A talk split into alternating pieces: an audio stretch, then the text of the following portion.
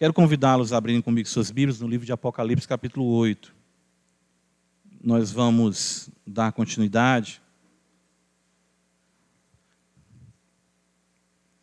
Nossa série de sermões e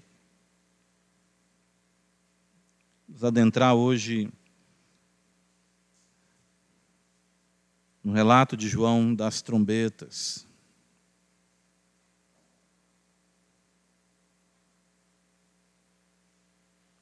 Apocalipse capítulo 8, do verso 7 ao verso número 13. Diz-nos assim a palavra do Senhor. O primeiro anjo tocou a trombeta, e houve saraiva e fogo, de mistura com sangue, e foram atirados à terra. Foi então queimada a terça parte da terra e das árvores e também toda a erva verde. O segundo anjo tocou a trombeta e uma como que grande montanha ardendo em chamas foi atirada ao mar, cuja terça parte se tornou em sangue. E morreu a terça parte da criação que tinha vida existente no mar. E foi destruída a terça parte das embarcações. O terceiro anjo tocou a trombeta e caiu do céu sobre a terça parte dos rios e sobre as fontes das águas uma grande estrela ardendo como tocha. O nome da estrela é Absinto. E a terça parte das águas se tornou em absinto, e muitos dos homens morreram por causa dessas águas, porque se tornaram amargosas. Quarto anjo tocou a trombeta e foi ferida a terça parte do sol, da lua e das estrelas, para que a terça parte deles escurecesse e na sua terça parte não brilhasse tanto o dia como também a noite. Então vi e ouvi uma águia que voando pelo meio do céu dizia em grande voz: Ai, ai, Ai dos que moram na terra, por causa das restantes vozes da trombeta dos três anjos que ainda têm de tocar. Amém. Vamos orar ao Senhor. Ó oh Deus bendito, eis-nos aqui, Senhor, suplicando o teu favor, porque não temos de nós mesmos, de fato, a Escritura a compreensão dela não procede da mente natural do homem. Não temos em nós a capacidade, não é uma questão de inteligência, é uma questão de revelação. Este é o livro da revelação. Nós estamos aqui para sermos ensinados por Ti. Nos ajuda, Senhor.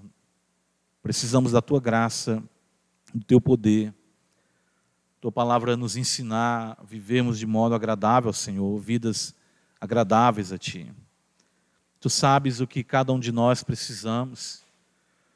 Tua palavra é aquela que é apta para discernir as intenções, propósitos do coração.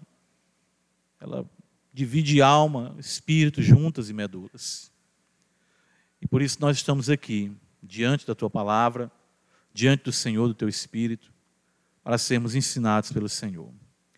Tua palavra limpa, tua palavra liberta, tua palavra transforma. Por ela tu criou o mundo, por ela tu sustenta o mundo, por ela tu nos salvou, por ela tu nos santifica. E dada a palavra de ordem também, essa história findará, o Senhor virá com poder e grande glória. Por isso que o Verbo se fez carne, e é no Logos, em Cristo, que nós temos todo o acesso a Ti, Senhor. Teu Espírito nos foi enviado e Tu disse que Ele nos ensinaria todas as coisas. E nós estamos aqui suplicando Teu favor para sermos ensinados pelo Senhor. Tua igreja, e aqueles que ainda não enxergam, aqueles que ainda não veem, possam ser libertados das trevas medonhas, do pecado, e possam se voltar para Cristo essa noite, porque Tu és digno de que se dobre diante de Ti todo o joelho, toda língua confesse que tu és o Senhor para a glória de Deus Pai. Abençoa a tua igreja, nos ajuda mais uma vez. Nós cremos no poder do Espírito Santo e por isso assim te oramos em Cristo Jesus. Amém.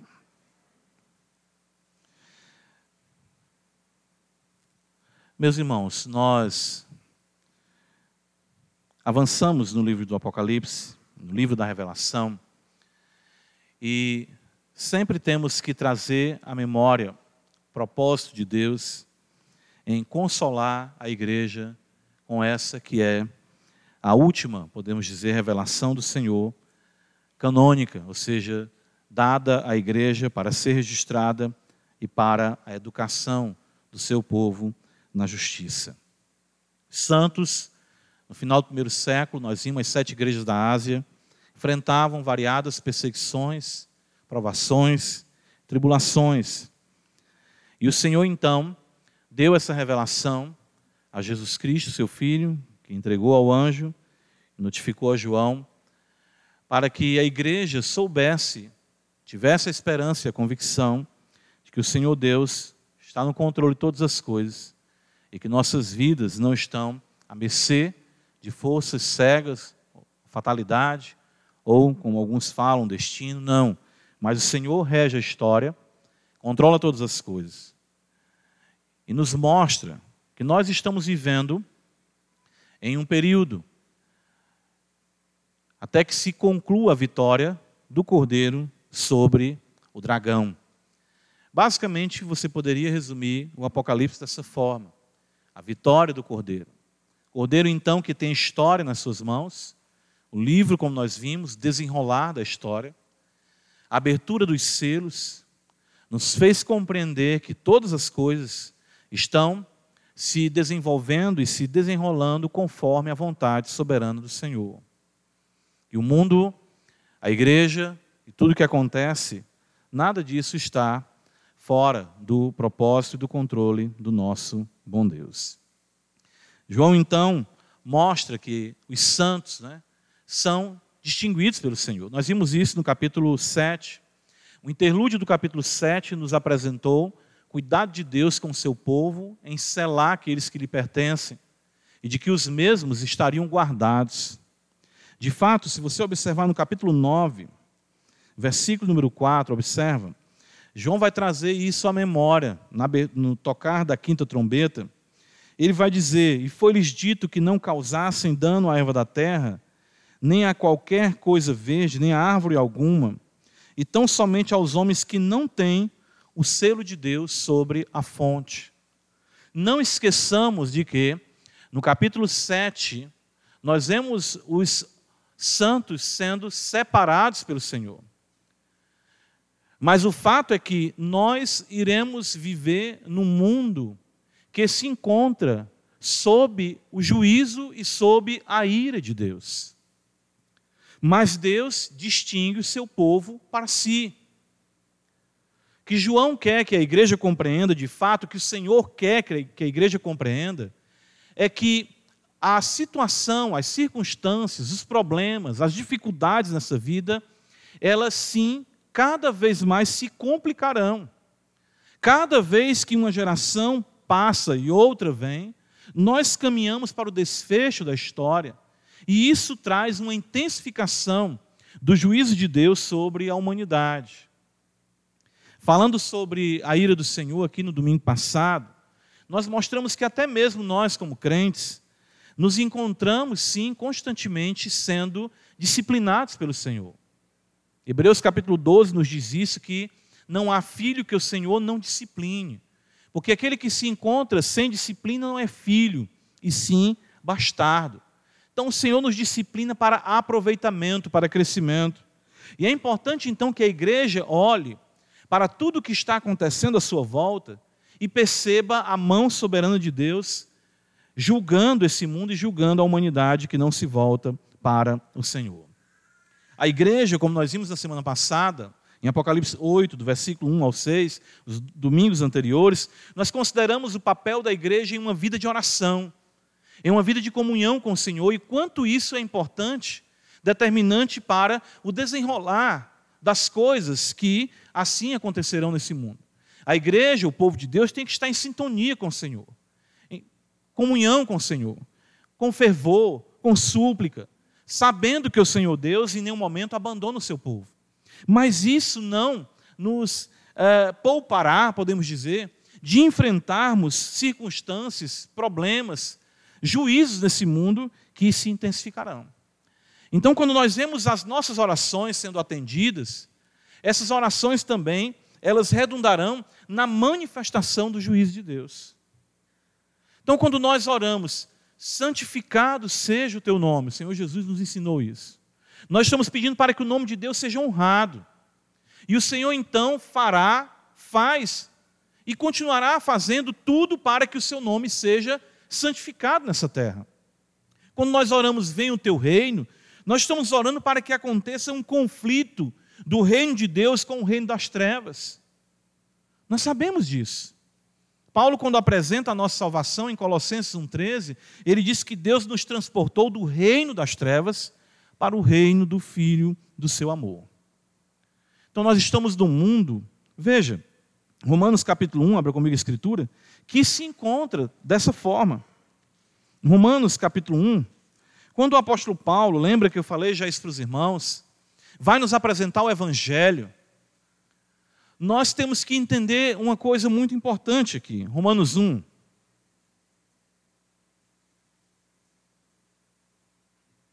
Paulo diz no versículo 16: Pois não me envergonho do evangelho, porque é o poder de Deus para a salvação de todo aquele que crê, primeiro do judeu e também do grego, visto que a justiça de Deus se revela no evangelho, de fé em fé, como está escrito: justo viverá por fé.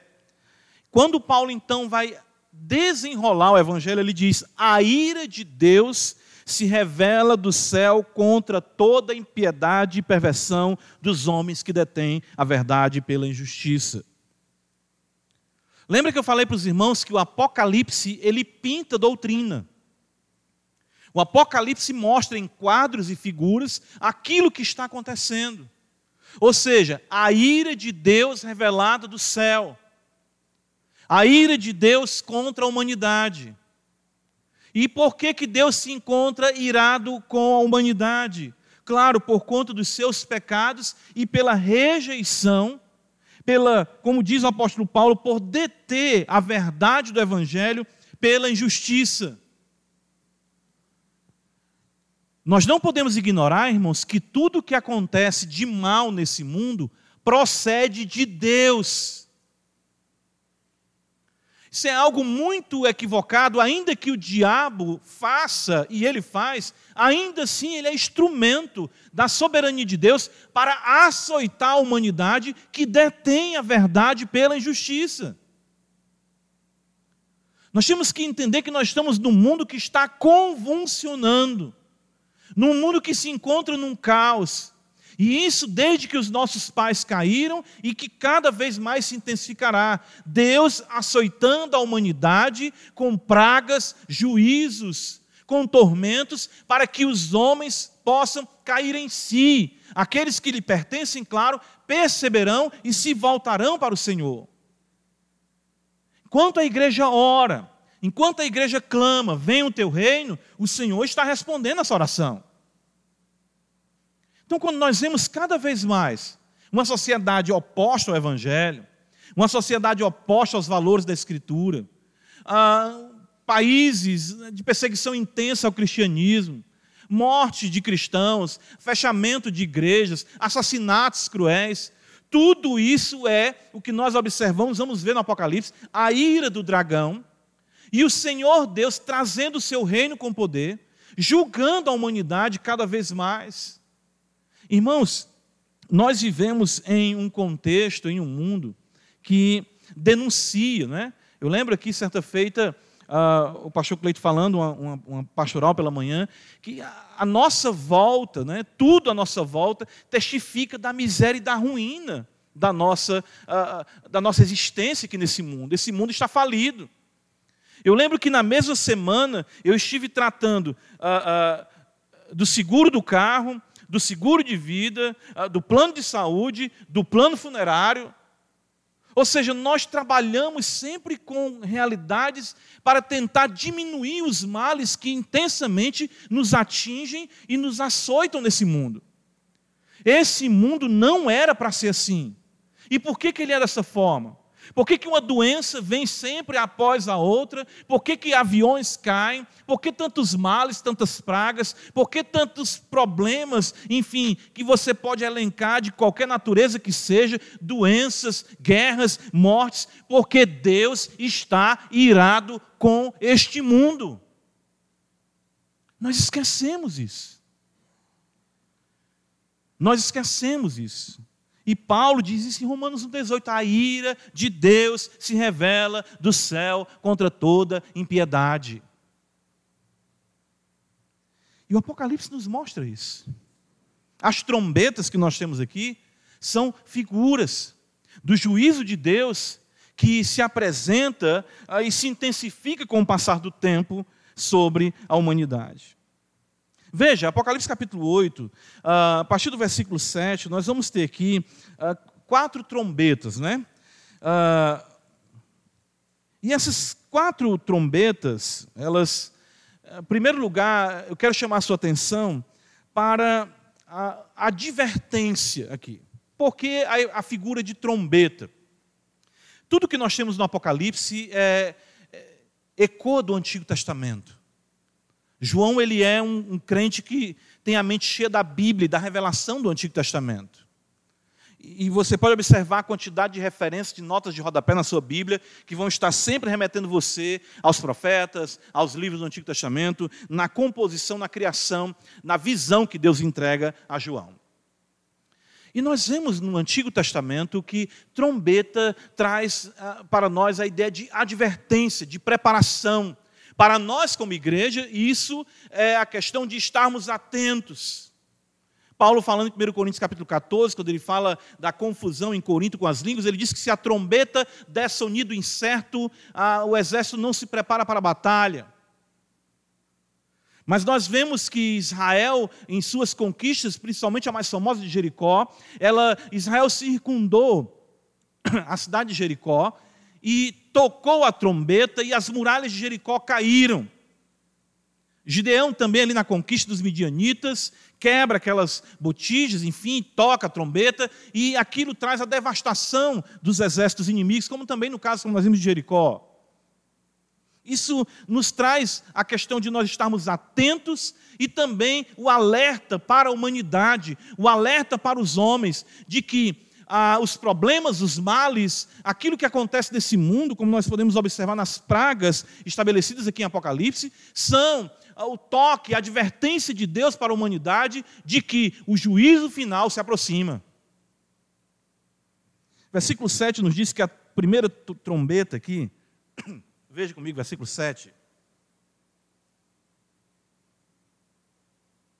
O anjo tocou a trombeta e houve saraiva e fogo uh, de mistura com sangue e foram atirados à terra. Foi então queimada a terça parte da terra e das árvores e também toda a erva verde. A outra trombeta fala também uh, de uma grande montanha ardendo em chamas que foi atirada ao mar. E o texto diz aqui que essa parte, dessa parte do mar se tornou em sangue. E nós vemos na sequência a questão das águas dos rios, né? rios e fontes. Tudo isso tem muita semelhança com o que aconteceu no Egito. As pragas no Egito. Quando Deus atingiu a vegetação, quando Deus mandou a saraiva, ou seja, fogo, pedra caindo e queimando a vegetação, quando Deus transformou as águas do Nilo em sangue, isso tornou inviável a vida no Nilo e a manutenção dos homens também ali. Então, isso é muito importante nós lembrarmos que isso não é fora de um contexto, não é num vácuo teológico. A revelação aqui quer nos mostrar que Deus está julgando o Egito, Deus está julgando o mundo, e Deus está distinguindo o seu povo para si, está nos guardando, está nos preservando, e nós temos que estar atentos a isso. A ira de Deus caindo sobre aqueles que não temem ao Senhor, trazendo cada vez mais desconforto à sua existência, e nós cientes de que se aproxima o dia da nossa redenção. Essa é uma linguagem recorrente do juízo no Antigo Testamento.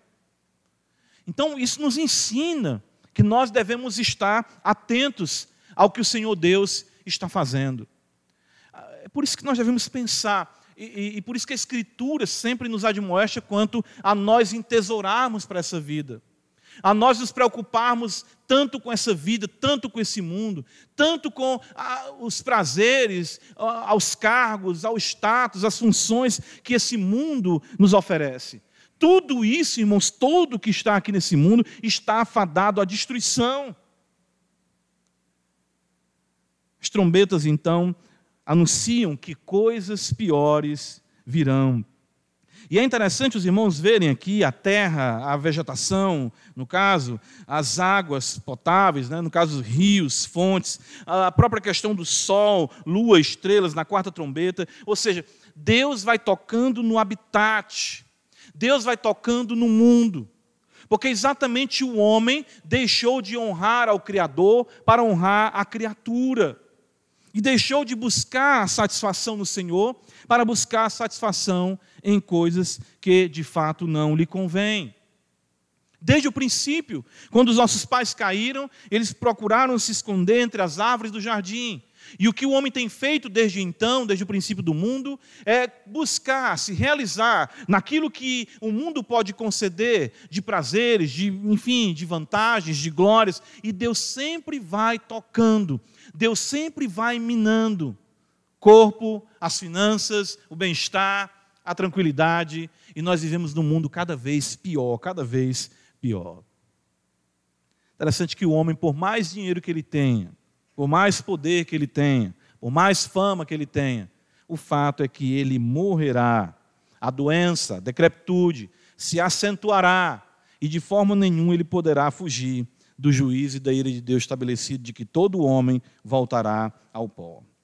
E essa perturbação no habitat, a intenção, claro, é trazer a perturbação aos homens.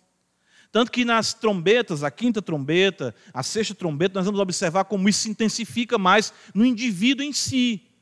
Mas o propósito de Deus é trazer o desconforto. É trazer o desconforto para o homem para que o homem se volte para Deus. Então Deus ele vai sempre amargurar a existência nesse mundo porque este mundo se encontra sob maldição. Daí nós podemos destacar a instabilidade e a vaidade de qualquer projeto nesse mundo, qualquer expectativa de glória, qualquer expectativa de permanência nesse mundo. Veja o apóstolo Pedro, na segunda epístola de Pedro, ele usa essa linguagem também. 2 Pedro capítulo 3.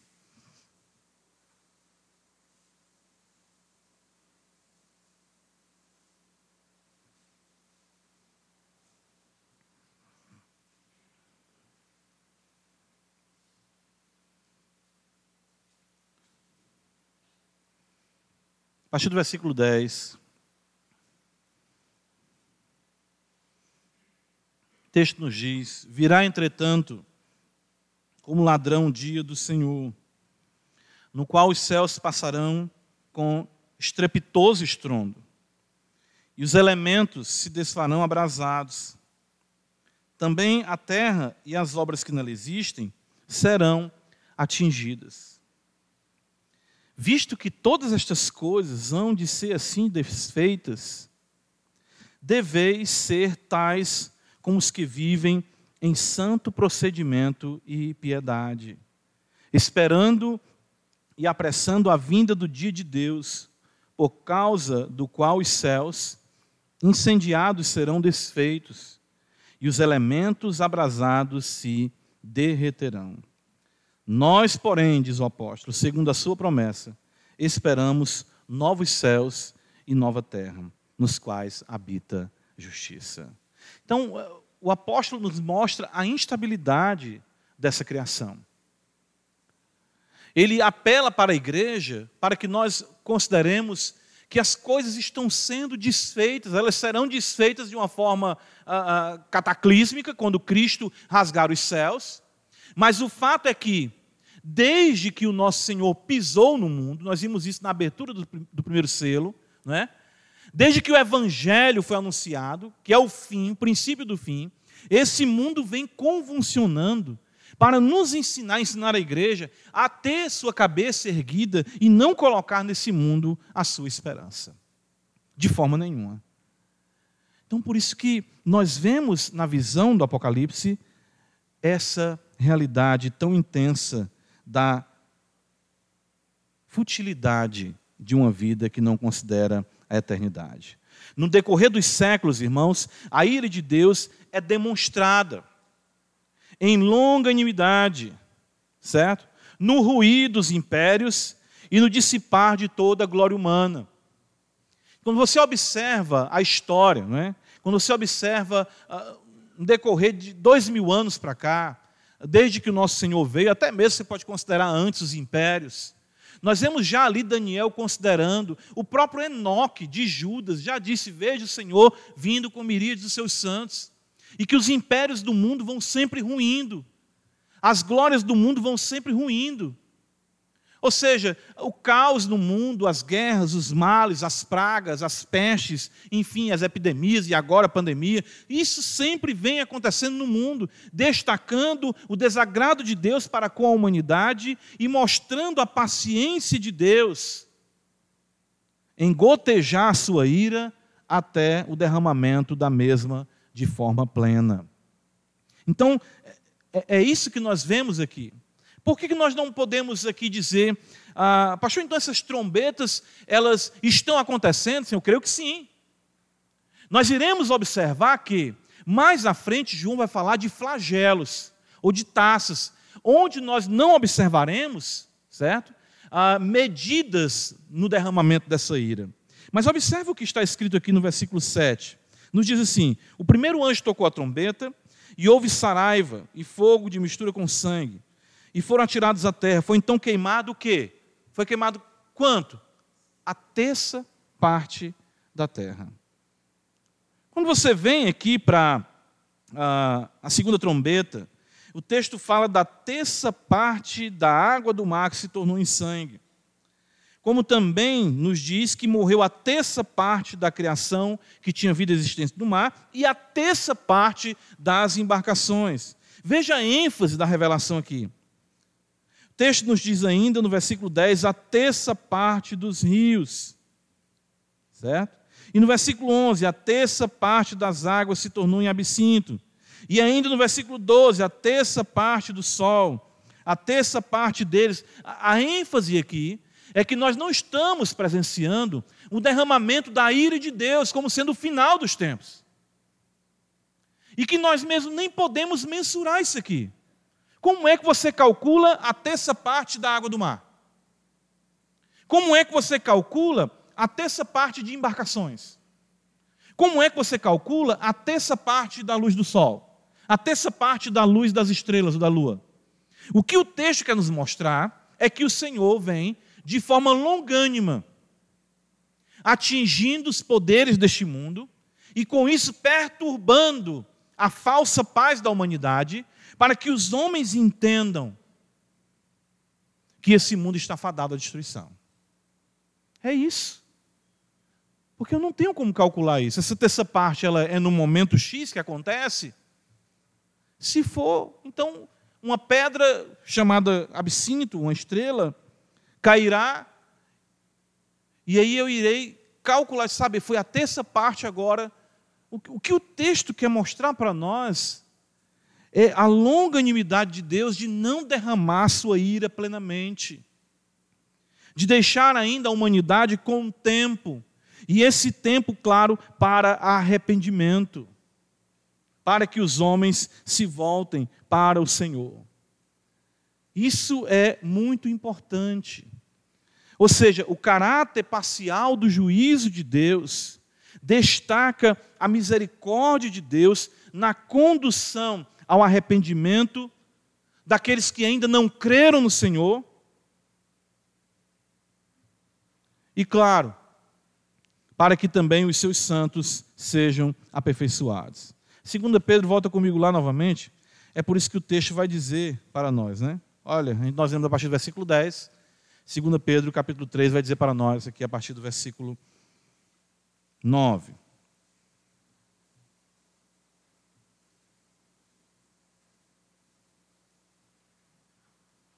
Olha o que está escrito. 2 Pedro 3, versículo 9. Não retarda o Senhor a sua promessa, como alguns a julgam demorada. Pelo contrário, ele é longânimo para convosco. Veja, não querendo que nenhum pereça, senão que todos cheguem ao arrependimento. Então, por isso que você não vê o Senhor derramar o seu juízo é, sobre a terra de forma plena.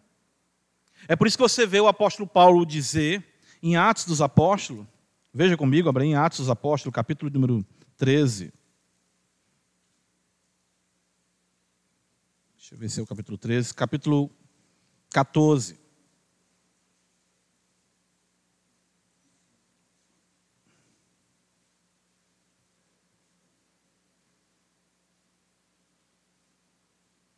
Capítulo 14. Paulo vai nos dizer assim,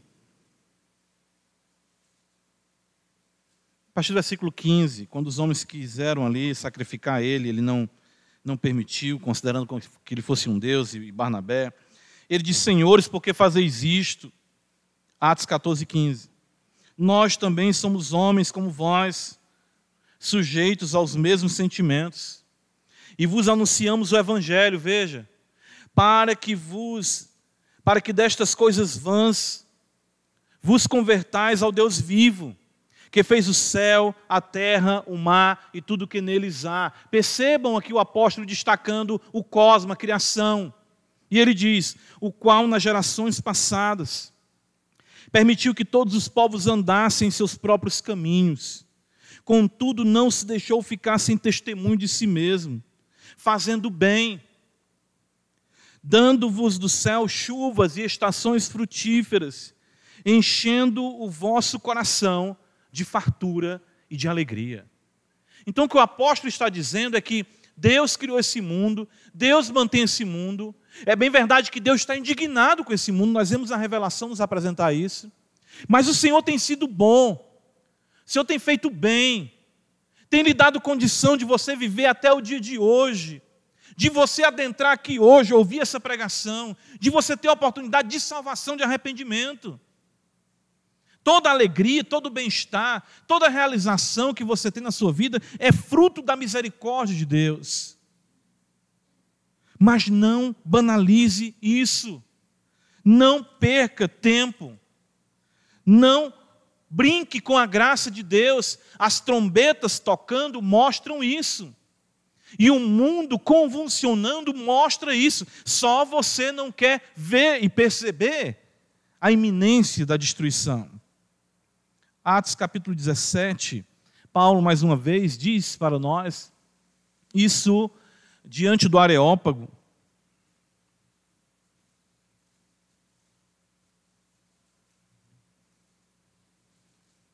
Olha o que Paulo nos fala.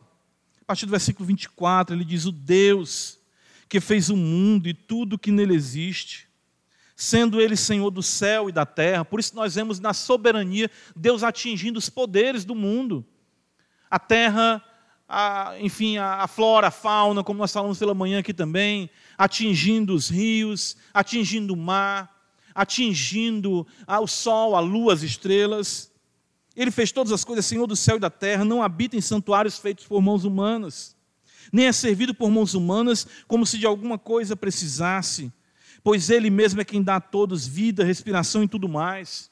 De um só fez toda a raça humana para habitar sobre toda a face da terra, havendo fixado os tempos previamente estabelecidos e os limites da sua habitação, para buscarem a Deus. Se porventura tateando, o possam achar, bem que não se encontra longe de cada um de nós, pois nele vivemos, nos movemos e existimos, como alguns dos vossos poetas têm dito, porque dele também somos geração. Sendo, pois, geração de Deus, não devemos pensar que a divindade é semelhante ao ouro, prata ou pedra, trabalhados pela arte e imaginação do homem.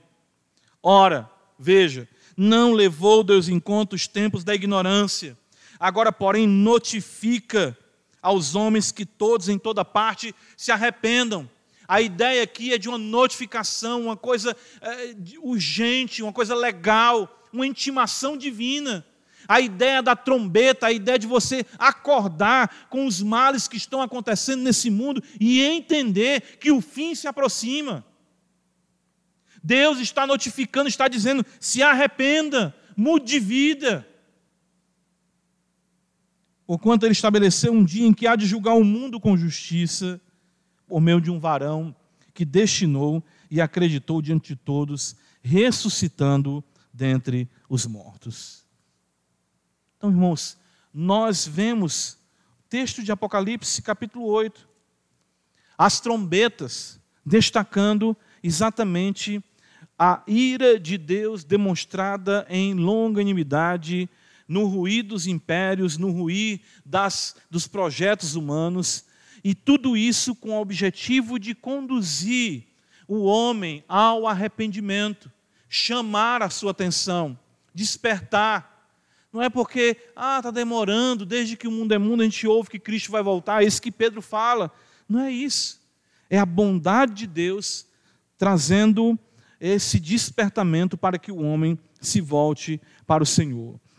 Isso, claro, para nós como crentes, deve exatamente conduzir ao aperfeiçoamento. Abra comigo 1 João capítulo 3, veja o que está escrito.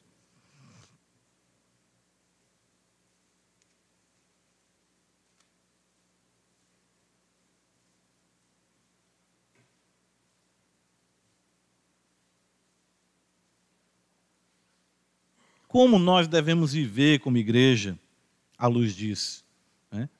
Você olha e observa morte, né? você observa ah, as queimadas, você observa o mundo convulsionando, você observa tsunamis, você observa aviões caindo, você observa guerras no mundo, você observa doenças, você observa o sol nos fazendo mal, você observa os homens não dormindo mais à noite, você observa toda essa perturbação, toda essa perturbação acontecendo, e o que que nós como crentes devemos fazer diante disso tudo? Colocar aqui a nossa esperança, fazer desse mundo o local dos nossos projetos, ser aqui o nosso pé de meia, como nós costumamos dizer, de maneira nenhuma.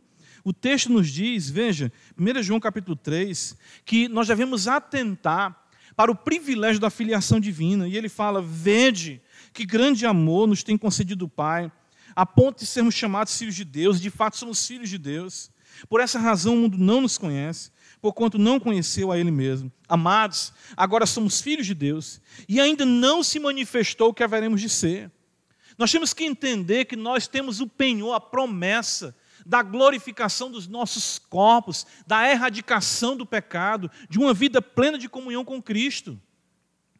Sabemos que quando Ele se manifestar, seremos semelhantes a Ele, porque haveremos de vê-lo como Ele é.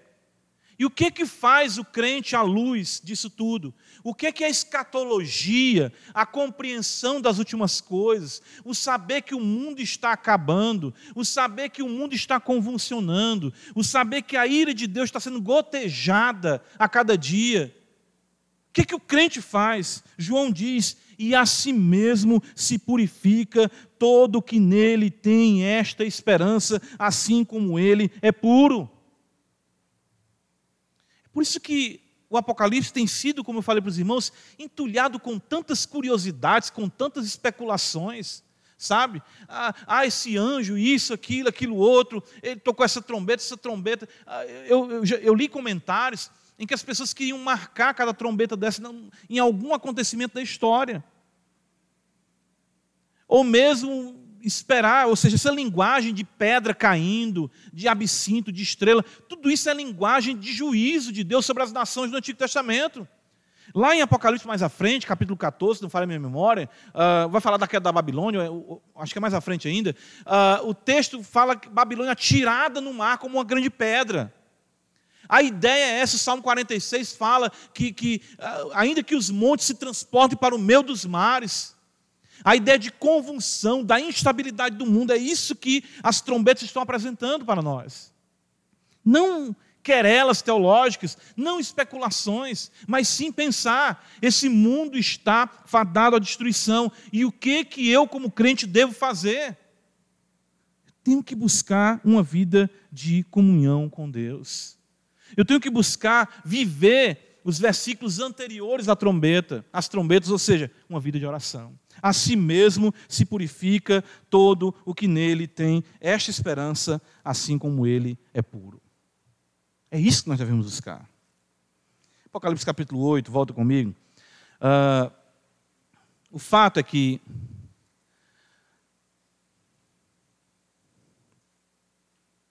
o atingir do cosmo mostra a soberania de Deus, indignação do Senhor sobre este mundo, chamando os homens ao arrependimento pelo toque das trombetas e chamando a sua igreja a uma vida de santificação. E o texto nos diz ainda no versículo número 13, veja: Então vi e ouvi uma águia que voando pelo meio do céu dizia em grande voz: Ai, ai, ai dos que moram na terra. Percebam, ai dos que moram na terra, por causa das restantes vozes da trombeta dos três anjos que ainda têm de tocar. O fato é que as coisas, isso é, nós vemos a Escritura apresentar para nós, elas ainda irão ficar pior. A ideia que é essa. Se uma coisa dita na Escritura uma única vez já é séria, imagina ela repetida três vezes. A ideia de águia, algumas versões traz anjo, enfim, as duas traduções são possíveis, mas a ideia ah, de um voo certeiro, sabe, ah, uma ave que realmente voa altaneiramente, uma ave de rapina, e de que ela atingirá a sua presa com eficácia. A ideia de que o juízo não falhará, a ideia de que o juízo de Deus e a intensidade do mesmo não será evitado pela humanidade, mas que tudo isso deveria levar os homens a considerarem a necessidade do arrependimento. Então, irmãos, o que nós temos feito, né? quais têm sido os nossos projetos, quais têm sido as nossas prioridades. Nós temos que ter muito cuidado porque nós costumamos dormir. E a Bíblia fala isso para nós. Em Efésios capítulo 5, ela diz: Desperta tu que dormes. Sono da negligência. A trombeta de Deus ecoar em nossas vidas, essas trombetas despertarem o nosso ser, para nós nos voltarmos para aquilo que é eterno para nós nos voltarmos para aquilo que é agradável ao Senhor, não colocarmos nesse mundo a nossa esperança, sabedores de que tudo isso está fadado à destruição, nós temos que caminhar cada vez mais em temor e em santidade, buscando ao Senhor. E aqueles que aqui se encontram e que têm feito desse mundo o seu arrimo, o seu sustento, a sua sorte, quão triste, quão miserável é a sua vida. Você não tem condição de garantir nem que hoje você permaneça vivo nem que o dinheiro que você tem no banco se encontre lá amanhã, que o diga os que enfrentaram o plano colo. Você não tem nada, você não tem garantia nem certeza de nada, de um mundo que cambaleia como um bêbado sobre os seus pés, e você ainda vai colocar nesse mundo a sua esperança, e não se voltar para Cristo e pedir ao Senhor que o resgate de um mundo de ilusão e de trevas, seria realmente o pior investimento e um atentado eterno contra a sua alma. O Senhor está anunciando, o Senhor está despertando a sua igreja. Paulo nos diz em 1 Coríntios 15 para nós concluirmos. Ele diz o seguinte: Veja, embora nós não estejamos alinhando aqui necessariamente a trombeta de 1 Coríntios 15, mas isso também nos mostra a necessidade de estarmos atentos e a nossa esperança, como diz o apóstolo Paulo. Versículo número 52, Paulo diz: No momento, num abrir e fechar de olhos, ao ressoar da última trombeta, a trombeta soará os mortos ressuscitarão incorruptíveis e nós seremos transformados. Será que você está atento a palavra de ordem, aos comandos divinos, para que todo o seu ser seja tomado pela plenitude de Deus. Se você for desperto em Cristo, você não será mais seduzido pelo canto da sereia desse mundo que a tantos tem arrastado. Que Deus tenha misericórdia de nós. Amém. Ó Senhor da glória, nos ajude, não deixa sermos, não deixa dormirmos no solo enfeitiçado, mas que possamos estar atentos às advertências do Senhor, ao juízo de Deus sobre esse mundo, para que caminhemos em santidade. E aqueles que aqui se encontram dormindo, possam ouvir o ecoar da trombeta de Deus, trazendo-os da morte para a vida, e não se deixem ser, de forma nenhuma, enredados com os enganos desse mundo. Nos ajuda, Pai, por amor do Teu Filho, a vivermos essas benditas verdades no poder do Espírito Santo em Cristo Jesus. Amém.